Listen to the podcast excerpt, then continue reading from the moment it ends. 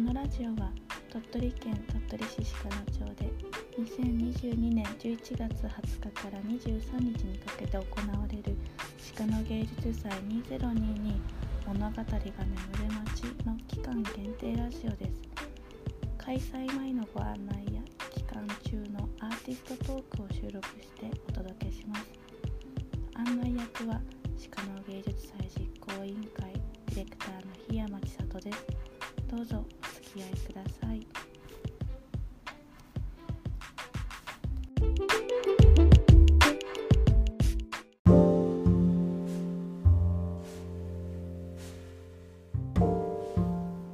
こんにちは。鹿の芸術祭実行委員会ディレクターの檜山千里です、えー今日は鹿の芸術祭まであと6日？ということで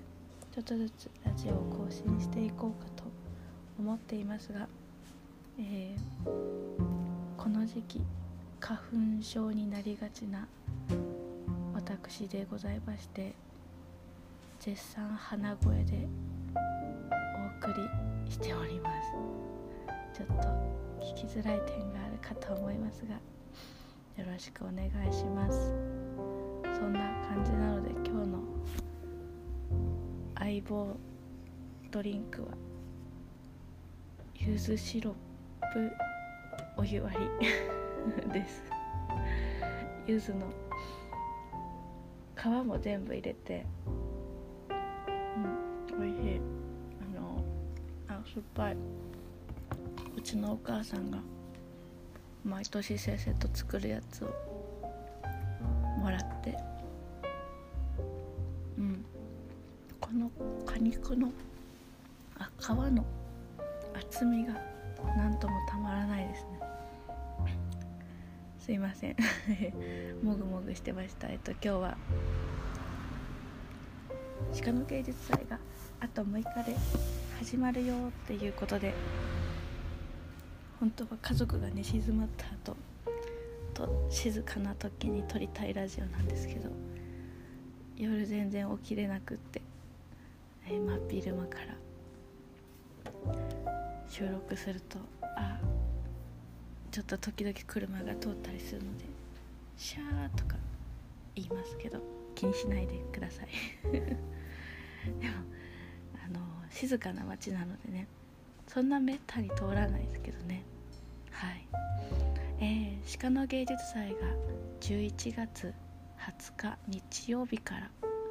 23日水曜の祝日の4日間始まります。アーティストも運営も絶賛準備に追われております。芸術祭やってて思うんですけどなんか文化祭がずっと続いてるような そんな気持ちになりますね。ティストのまあ搬入がちょこちょこ始まっているんですけどちょっとだけおお話しすると日曜日に、えー、と藤田美紀子さんとワクルカさんの作品えークチュール鹿の会場はアートキューブクチュール鹿ので行われます。鳥取夜景のプログラム。での、えー作品展示の様子ちょっと見てきました。クチュール鹿のというのは今年の3月あ1月今年2020年1月にオープンした鹿野で最初のアーティストレジデンス施設でギャラリーと、えーアトリエと滞在制作するためにアーティストが宿泊ができる環境とそれからコミュニティのためのカフェスペース交流スペースっていうのがあるとてもいい建物です。もともと洋裁店として使われていた建物がしばらくあの活用がなかったんですけどそこを、えー、飲州鹿のまちづくり協議会さんが改装されてアートキューブクチュール鹿野として1月にオープンしました。ギャラリーの中は一部が吹き抜けになった面白い作りになっていてそこであの壁も何、えー、て言うのかなちょっときなりの方の白い壁で床はあのすごく気持ちがいい素足で痛くなるような、えー、フローリングになってます。で一部が2階を突き抜けた吹き抜けになってるんですけどここがここになんとなんか森を作っておりましたよ藤田美希子さんがなんか山に行って山の持ち主に「あれとあれとあの木をお願いします」って言って持ち主の人が「よっしゃ」っつって、えー、バンバン切っていってそれがなんか運ばれている様子が、えー、インスタグラムでは見えるみたいなんですけど。もうアートキューブクチュールシカののドア開けたらあすごいヒノキの匂いすると思って。何何と思ったらすごい空間が広がってましたんで皆さん是非楽しみに訪れてほしいなと思います。はい。そんな風に、えー、芸術祭の開催が近づきましてアーティストが街でわらわらしている鹿野町なんですけども、えー、鹿野芸術祭では期間中にイベントがいくつかあります。今日はあのそのイベントの参加者を募集している2つのイベントがありますのでご案内したいと思います。1つ目が鹿の表現教室。対話型鑑賞会の参加者募集です。近年対話型鑑賞という言葉を、えー、耳にしたことがある人も増えたのではないでしょうか。今回藤田美希子さんの大絵巻絵画「フォレスト」を題材に案内役は鳥取県内で対話型鑑賞のファシリテーターとして活動する倉田由美さんが、えー、案内役となって対話型鑑賞を行います。対話型鑑賞って新しい、えー、作品の鑑賞のスタイルだと思うんですけれども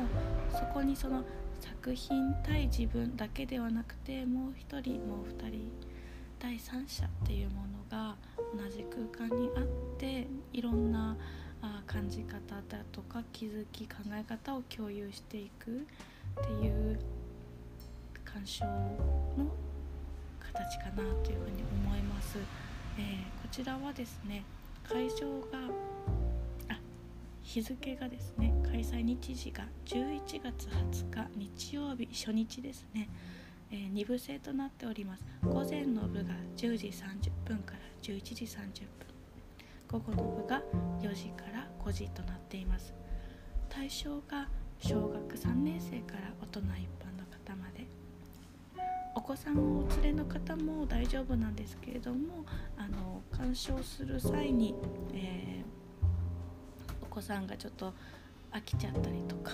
あ外に行きたくなるなっていうことが絶対あの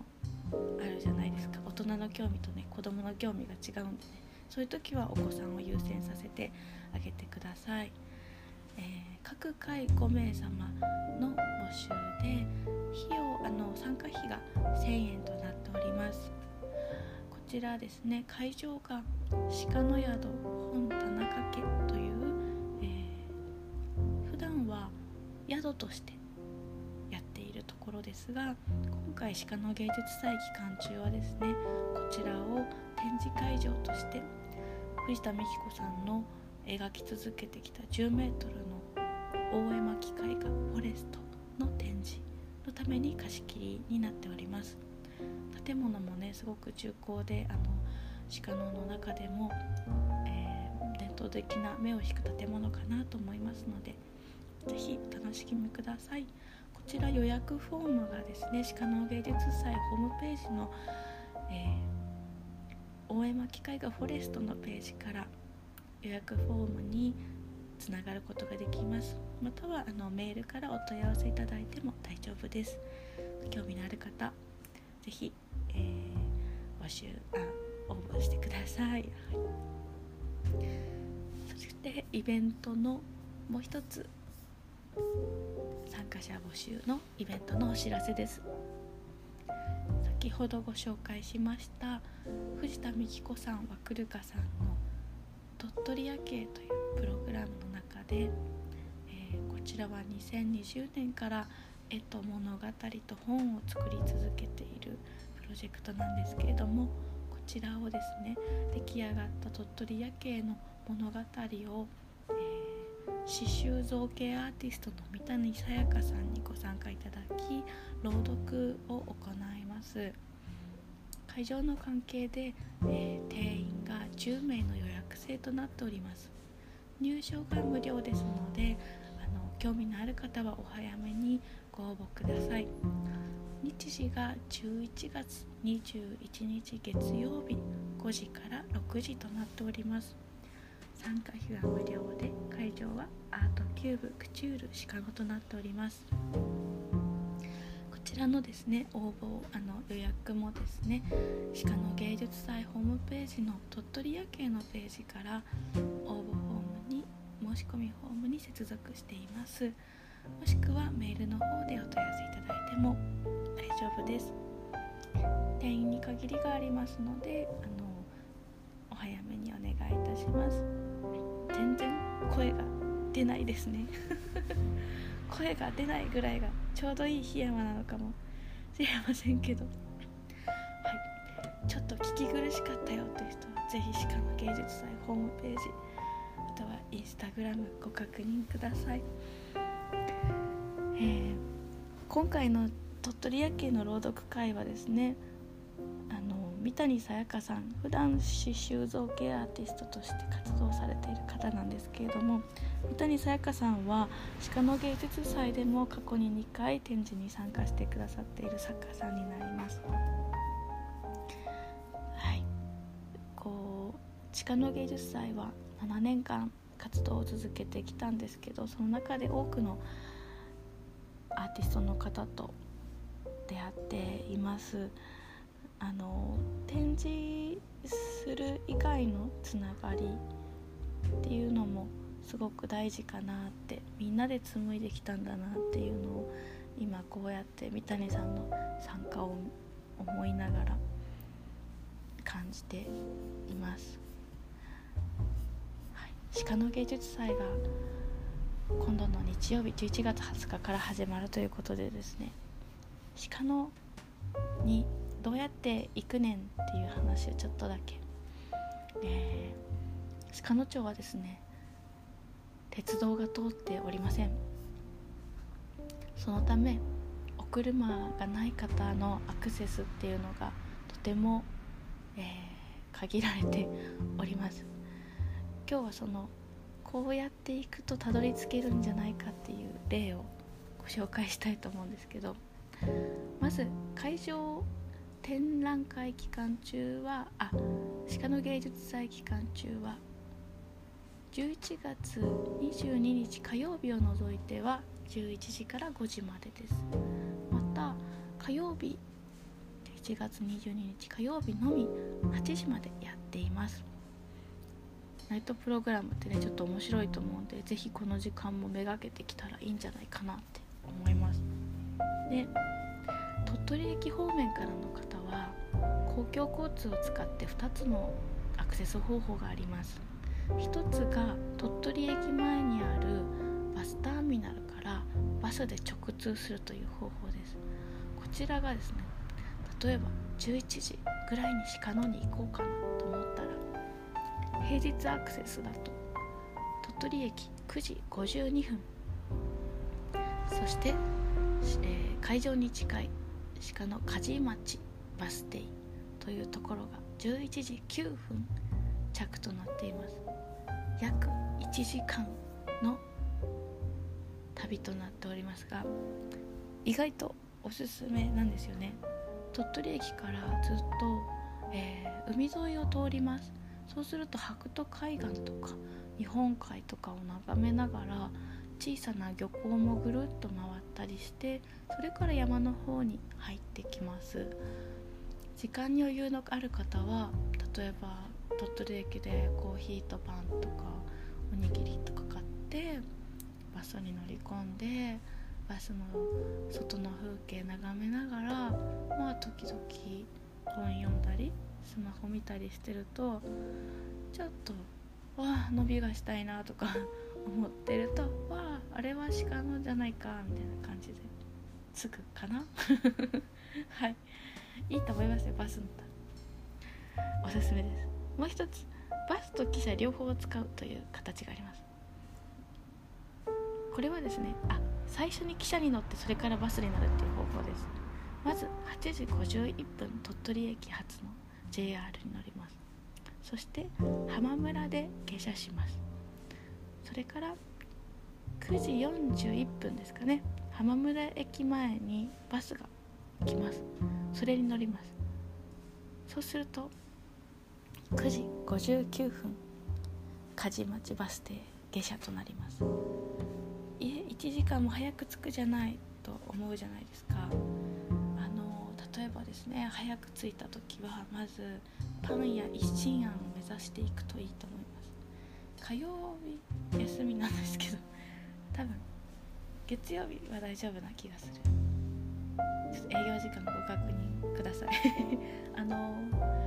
パン深夜さんは8時からやってまして実は中でイートインができます。これはもうこっそり言うんですけど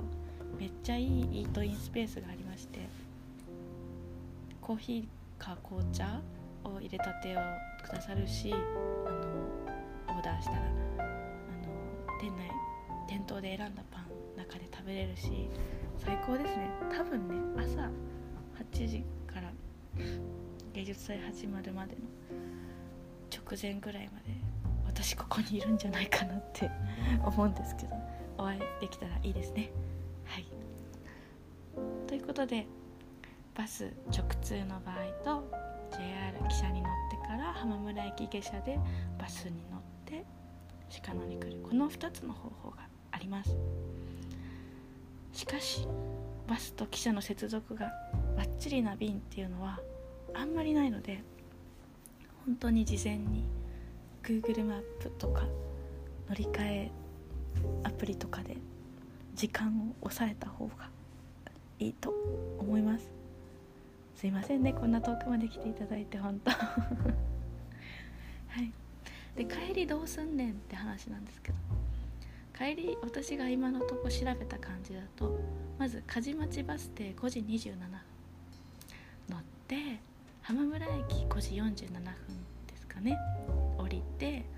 JR 浜村駅から JR 乗って6時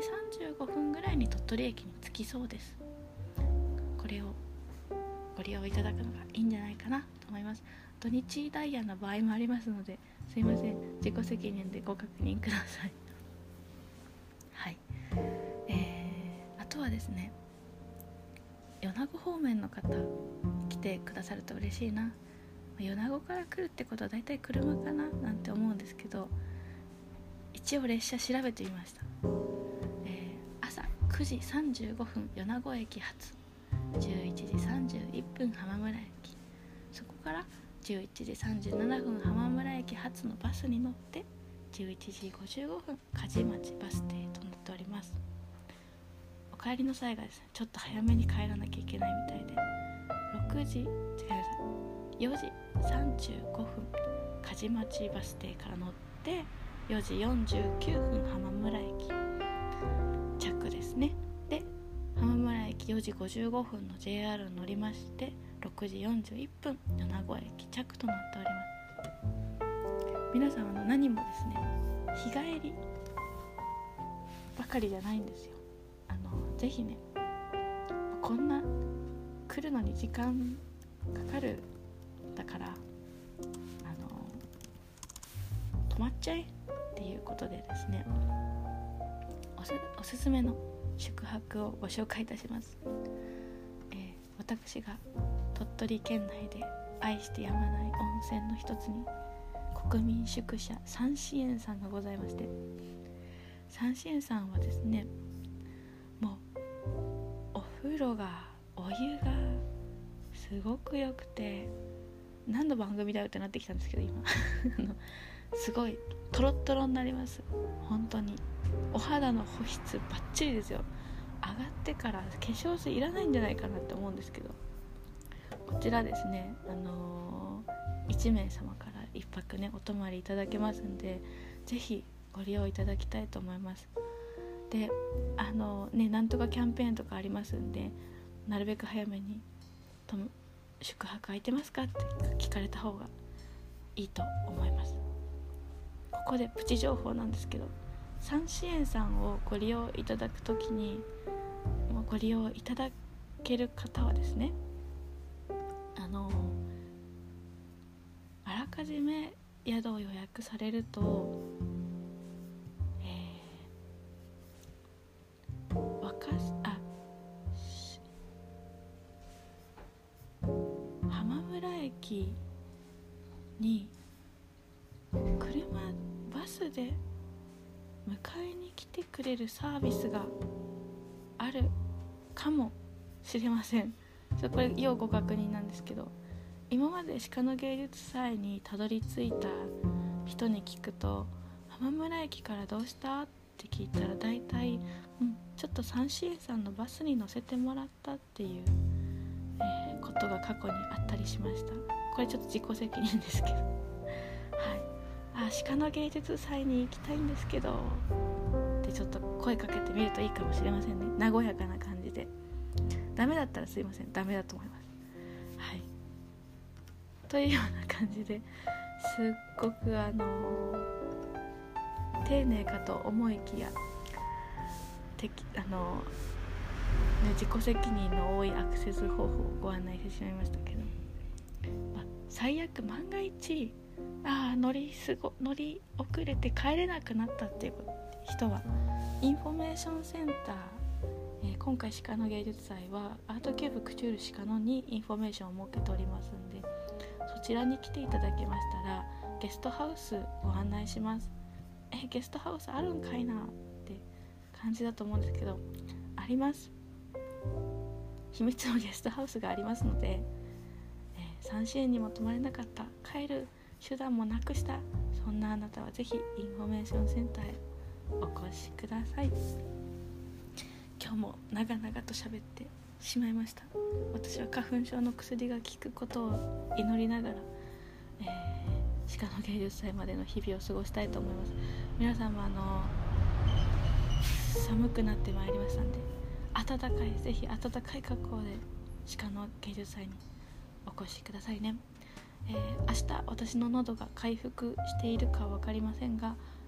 明日はですね開催中の飲食の出店の皆さんをご紹介したいと思います。お付き合いいただきありがとうございました。2022年11月20日日曜日から23日水曜祝日にかけて行われる鹿の芸術祭2022の、えー、開催前のご案内をお送りいたしました。それではまた。